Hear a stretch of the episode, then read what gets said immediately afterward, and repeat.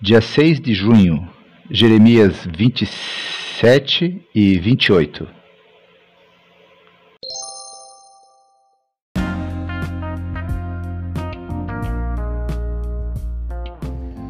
Bíblia Bom Dia, versão Nova Tradução na Linguagem de Hoje. Reflexões, Pastor Israel Belo de Azevedo. Áudio, Pastor Flávio Brim.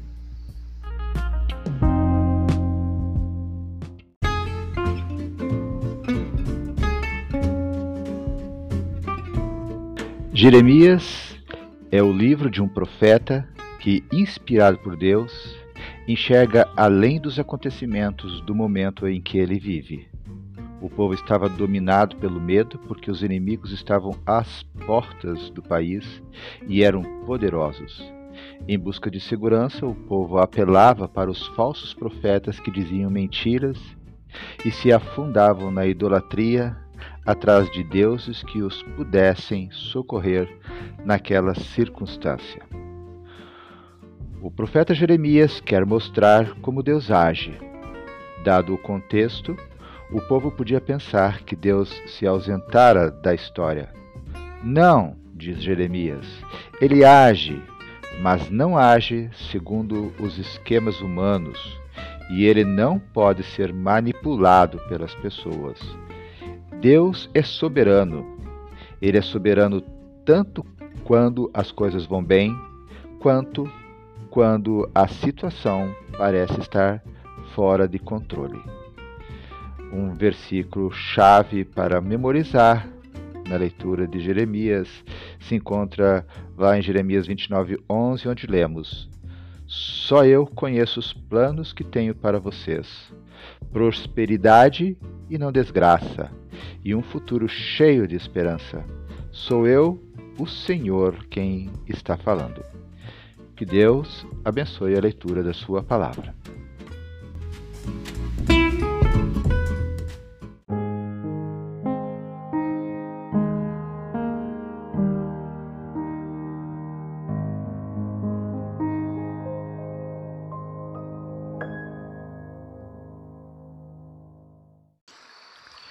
Jeremias capítulo 27 A canga de madeira Deus querido, pedimos a tua bênção sobre a leitura da tua palavra, no nome de Jesus Cristo. Amém. Logo depois que Zedequias, filho de Josias, se tornou rei de Judá, o Senhor Deus me mandou fazer uma canga de madeira com tiras de couro e colocar no meu pescoço e Deus me disse que mandasse uma mensagem aos reis de Edom, Moabe, Amon, Tiro e Sidom, por meio dos seus embaixadores que tinham vindo a Jerusalém para se encontrar com o rei Zedequias. O Senhor Todo-Poderoso, o Deus de Israel, me mandou dizer aos embaixadores que dessem aos seus reis a seguinte mensagem de Deus: Eu com o meu grande poder e com a minha força criei o mundo, os seres humanos e todos os animais que vivem na terra e posso dá-los a quem eu quiser.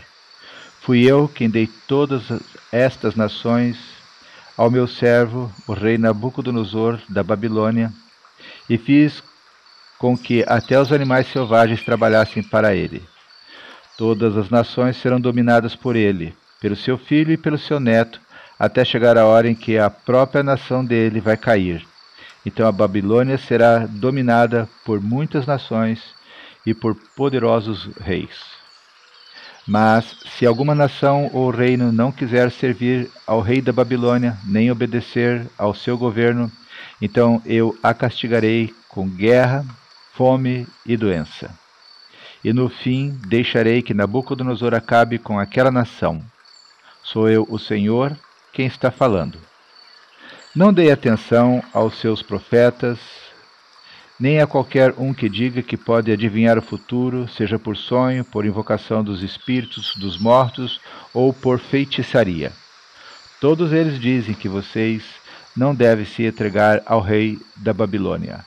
Eles os estão enganando e farão com que vocês sejam expulsos da sua pátria. levados para longe e destruídos. Mas a nação que obedecer ao governo do rei da Babilônia e o servir, eu deixarei que fique na sua própria terra para cultivá-la e morar nela. Eu, o Senhor, falei. Eu disse a mesma coisa aos reis Zedequias de Judá. Entregue-se ao rei da Babilônia, sirva a ele e ao seu povo, e o Senhor viverá. Porque é que o Senhor e o seu povo haveriam de morrer na guerra, ou de fome, ou de doença.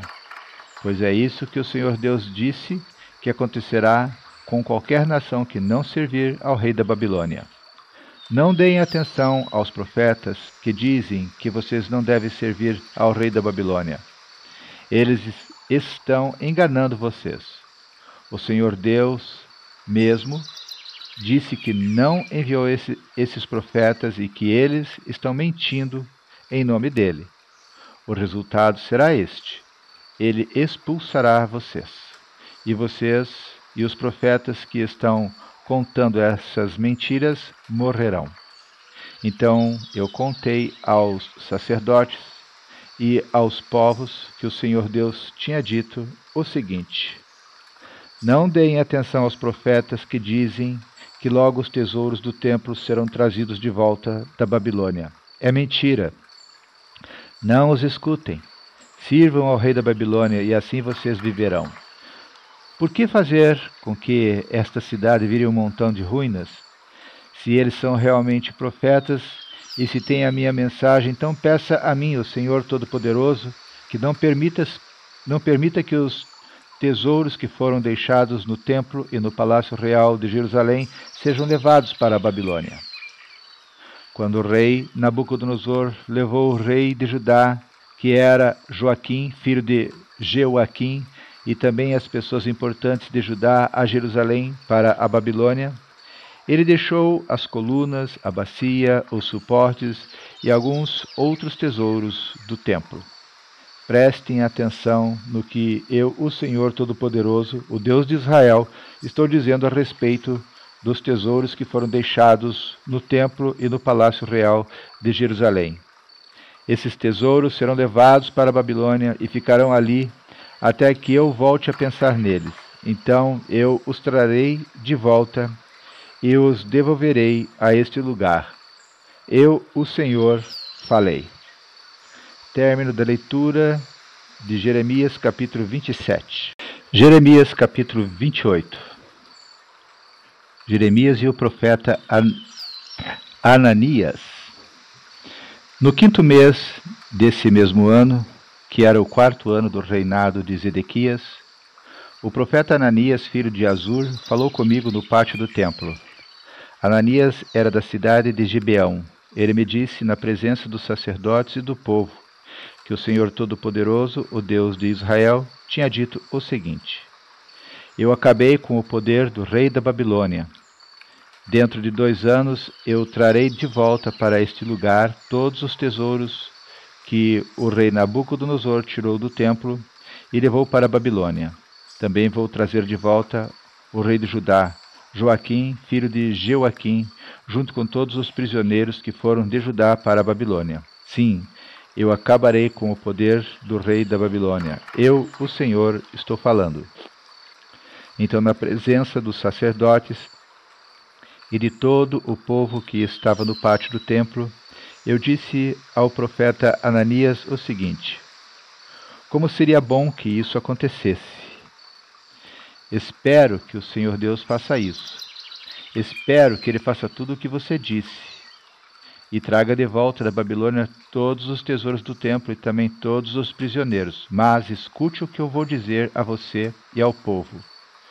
Os profetas que falaram há muito tempo, antes do meu tempo e do seu, disseram que viria guerra, fome e doença para muitas nações e poderosos reinos, mas o profeta que profetiza a paz só pode ser aceito como profeta mandado por Deus quando as palavras dele se cumprem. Aí Ananias tirou a canga que estava no meu pescoço e quebrou-a em pedaços, e na presença de todo o povo disse o seguinte: O Senhor Deus disse que é assim que ele vai quebrar a canga que o rei Nabucodonosor pôs no pescoço de todas as nações. Ele fará isso dentro de dois anos. Então fui embora. Algum tempo depois de Ananias ter quebrado a canga que estava no meu pescoço, o Senhor me mandou dizer o seguinte a Ananias: O Senhor disse: Você quebrou uma canga de madeira, mas eu vou colocar em lugar dela uma canga de ferro. O Senhor Todo-Poderoso, o Deus de Israel, vai pôr uma canga de ferro sobre todas essas nações, e elas serão dominadas pelo rei Nabucodonosor da Babilônia. Ele vai fazer com que até os animais selvagens trabalhem para Nabucodonosor. E eu continuei. Escute bem, Ananias. O Senhor Deus não o enviou. Você está fazendo esse povo acreditar em mentiras. Por isso, o Senhor diz que vai se livrar de você. Você vai morrer ainda este ano. Pois disse ao povo que se revoltasse contra o Senhor. E o profeta Ananias morreu no sétimo mês daquele mesmo ano. Término da leitura de Jeremias, capítulo 28.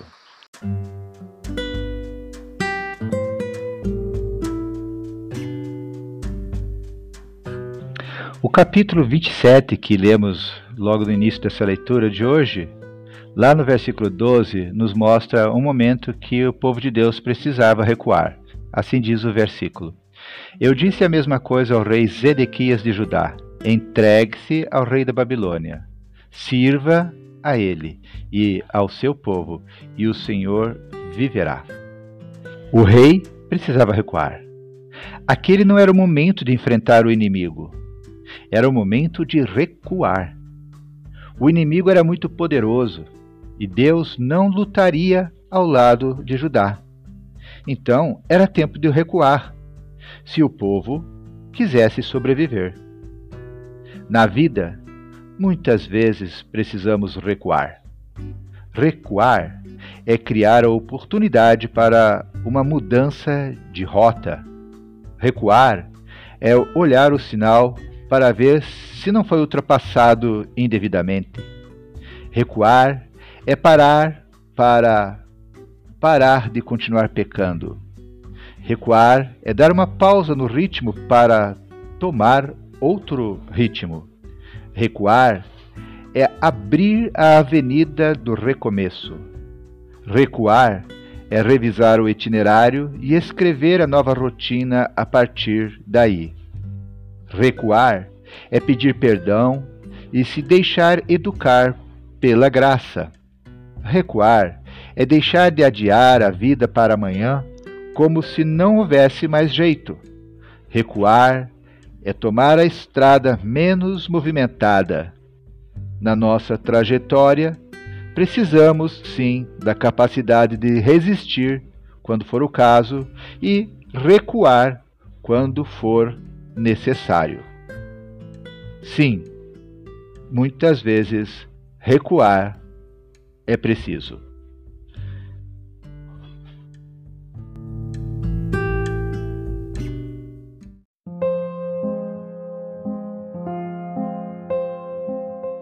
Querido Deus, te agradecemos, Senhor, pela leitura da tua palavra.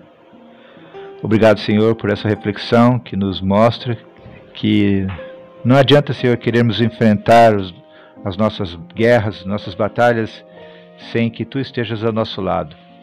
E muitas vezes, Senhor, o orgulho, a vaidade, a prepotência quer nos levar a avançarmos. É, com a declaração para nós mesmos de que podemos sim, quando não podemos, porque não estamos tendo a tua bênção para seguirmos naquela direção. Ajuda-nos ajuda a sermos sensíveis para entender o momento de parar, o momento de descansar, o momento de recuar, para só então descobrirmos e entendermos o momento de avançar. Nós te pedimos, Senhor, que tu nos dê essa sensibilidade do teu espírito, que tu estejas falando aos nossos corações em todo o tempo. Que sejamos humildes, Senhor, para seja avançar, parar ou recuar, que nós sempre estejamos fazendo junto contigo e sobre a tua direção. É a nossa oração, no nome de Jesus. Amém.